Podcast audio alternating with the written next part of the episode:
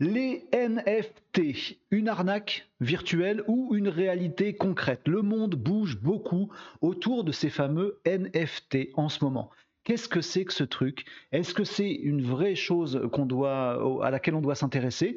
Ou est-ce que finalement c'est un truc un petit peu abstrait euh, et une bulle euh, de plus? Je vous raconte les choses. L'économie, dans le monde dans lequel euh, nous vivons, l'économie fait tourner ce petit monde depuis que le monde est monde. L'économie, c'est un truc simple depuis toujours. J'ai un truc, tu as un truc, et eh ben euh, on échange, je prends ton truc et je te donne mon truc. C'est de l'économie, c'est du troc, tout va bien. Un principe qui est là depuis la nuit des temps, ou quasiment, et un principe qui est à peine remis en question par la monnaie. Euh, j'ai un truc, euh, ou t'as un truc, j'ai des sous, bah je te donne des sous, tu me donnes ton truc, et puis avec mes sous, tu pourras t'acheter d'autres trucs.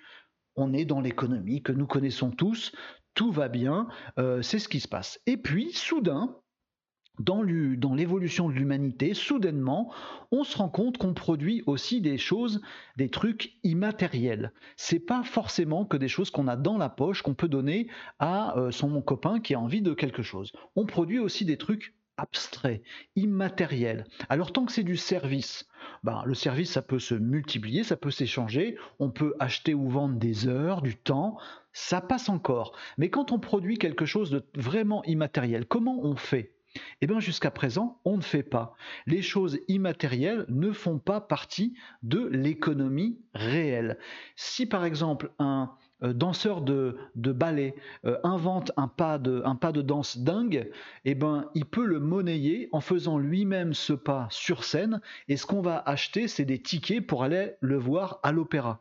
Mais un autre mec peut le voir et reproduire exactement le même pas et faire aussi payer des tickets de spectacle. Ce qu'on vend, ce qu'on valorise, ce sont des places de spectacle et on ne valorise pas la création du gars qui a inventé le euh, pas de danse on ne peut pas donc monétiser ou valoriser euh, ces choses-là. On ne le fait pas. Tu inventes un pas de danse, bah très bien, merci, je fais le même, je t'ai piqué le fruit de ton travail, de ton imagination, de ta créativité. Moi, je deviens une star, toi tu pleures, alors que c'est pas juste. Le souci maintenant, c'est qu'avec le digital, on produit un maximum de trucs immatériels, pas que de l'art, enfin pas que de l'art, euh, de la danse ou de la musique, mais on produit plein d'autres choses, des visuels par exemple. On peut, euh, on peut produire un PNG, un JPEG, un, fichier euh, visuel. c'est rien de tangible, vraiment concrètement, ça n'existe pas. On fait des mèmes, on fait des animations super connues, mais on ne peut pas les valoriser. Comment je valorise ces trucs qui ne valent rien euh, aujourd'hui, mais qui ne devrait pas euh, ne rien valoir, devrait valoir quelque chose. Le problème, plus crucial d'ailleurs si on le valorise, c'est à qui on l'achète. Si on arrive à valoriser le pas de danse, est-ce qu'on l'achète auprès de la. Il est valorisé euh, par rapport à la première personne qui a exécuté le pas de danse ou au chorégraphe qui a inventé le pas de danse que le danseur fait? Vous voyez, à qui appartient ce truc si je veux l'acheter? Qui en est vraiment l'auteur? Est-ce que c'est le premier qui l'a créé, le premier qui l'a fait C'est qui? Comment on sait que c'est lui et pas quelqu'un d'autre? D'ailleurs, dans l'art, par exemple, on se bataille depuis toujours pour savoir qui est à l'origine de tel ou tel truc. Hein. Il y a des histoires de plagiat depuis la nuit des temps. On n'y arrive jamais. Pourtant, il faut valoriser bah, déjà pour rendre à César euh, euh, ce qu'appartient pas à Brutus, mais à César, pour être juste et bon, euh, et faire quelque chose d'honnête et de fiable. Et voilà que le monde digital, qui a quand même mis un sérieux coup de pied dans cette fourmilière de, la création artistique, quand même, c'est très foisonnant digital là-dessus, eh ben, euh, le digital nous trouve aussi une solution à cette problématique-là en s'appuyant sur la blockchain. Je ne vais pas développer dans cette vidéo ce qu'est la blockchain. En gros, une technologie qui permet de nous assurer qu'une information est vraie, exacte, vérifiée, euh, parce qu'elle est partagée partout et qu'on ne peut pas la, la, la fausser. On ne peut pas euh, en faire n'importe quoi. Et cette technologie à base de blockchain, c'est le NFT. NFT, ça veut dire Non-Fungible Token.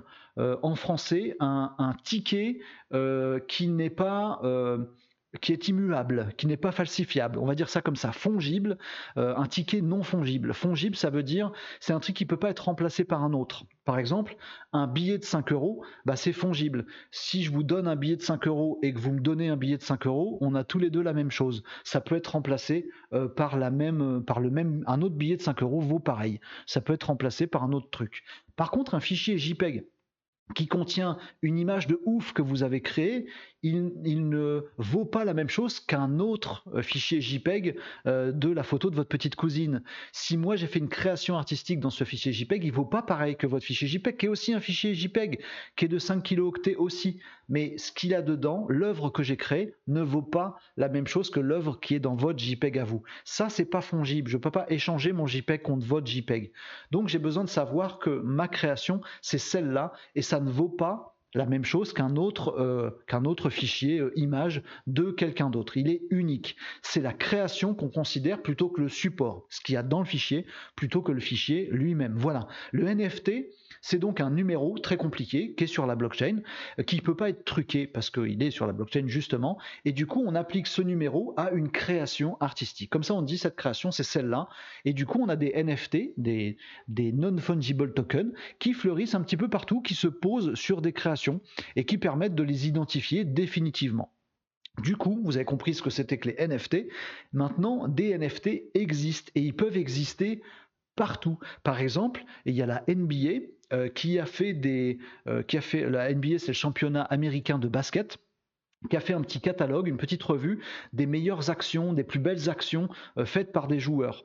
Ben en fait, c'est pas la vidéo qui vaut quelque chose, c'est l'action faite par les joueurs. Ils ont fait un mouvement particulier, Michael Jordan qui vole un peu dans les airs, personne ne sait reproduire ça.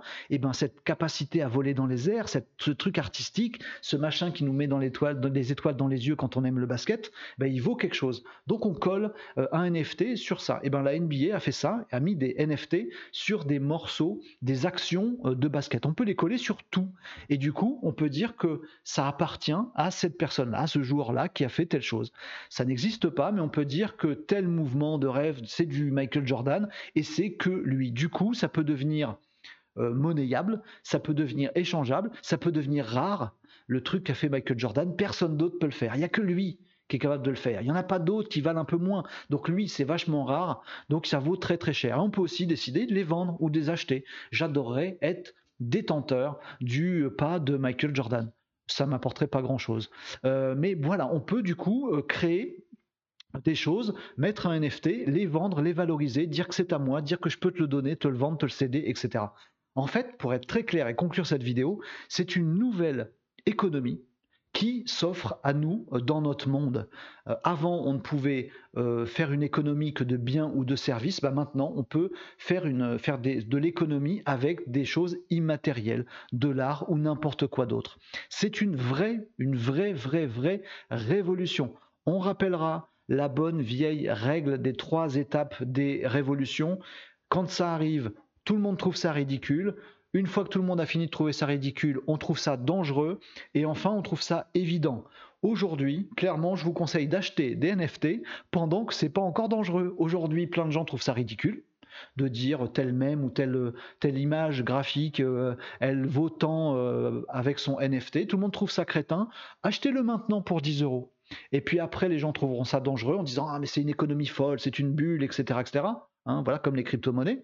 Et puis, dans quelques années, quand ce sera rentré dans les habitudes de tout le monde, bah, vous serez bien content d'avoir acheté votre truc à 10 euros quand il en vaudra 1000 achetez pas n'importe quoi non plus, euh, vous faites vos investissements comme vous voulez. Voilà pour l'explication des NFT, vous savez ce que c'est, il faut vous y intéresser. C'est toute une nouvelle économie qui vient de se créer, donc il faut regarder comment ça évolue, et je suis prêt à parier, je suis sûr de moi, ça va perdurer dans les années à venir. On pourra regarder ensemble cette vidéo dans 4 ans, 5 ans, et vous me direz si j'avais raison ou tort. Merci à vous euh, d'avoir regardé cette vidéo, n'hésitez pas à vous abonner à cette chaîne YouTube, à partager cette vidéo, à la commenter en dessous, à lâcher un pouce bleu, un like, un j'aime, ce que vous voulez. Euh, faites-moi plaisir et faites-vous plaisir en commentant cette vidéo. Et pensez, sachez que euh, ces vidéos, telles que celles que vous voyez en ce moment, elles sont tournées dans les conditions du live, en live, en streaming, avec plein de gens, des commentaires, des réactions euh, avec vous. Elles sont tournées en live tous les jeudis à partir de 17h, ces vidéos. Donc si vous voulez interagir avec moi et avec nous tous, vous pouvez venir nous retrouver le jeudi à partir de 17h et vous verrez l'envers du décor du tournage de ces euh, vidéos. Pensez à vous abonner. Merci de votre soutien et à très bientôt pour un prochain, un prochain sujet. À bientôt, les amis.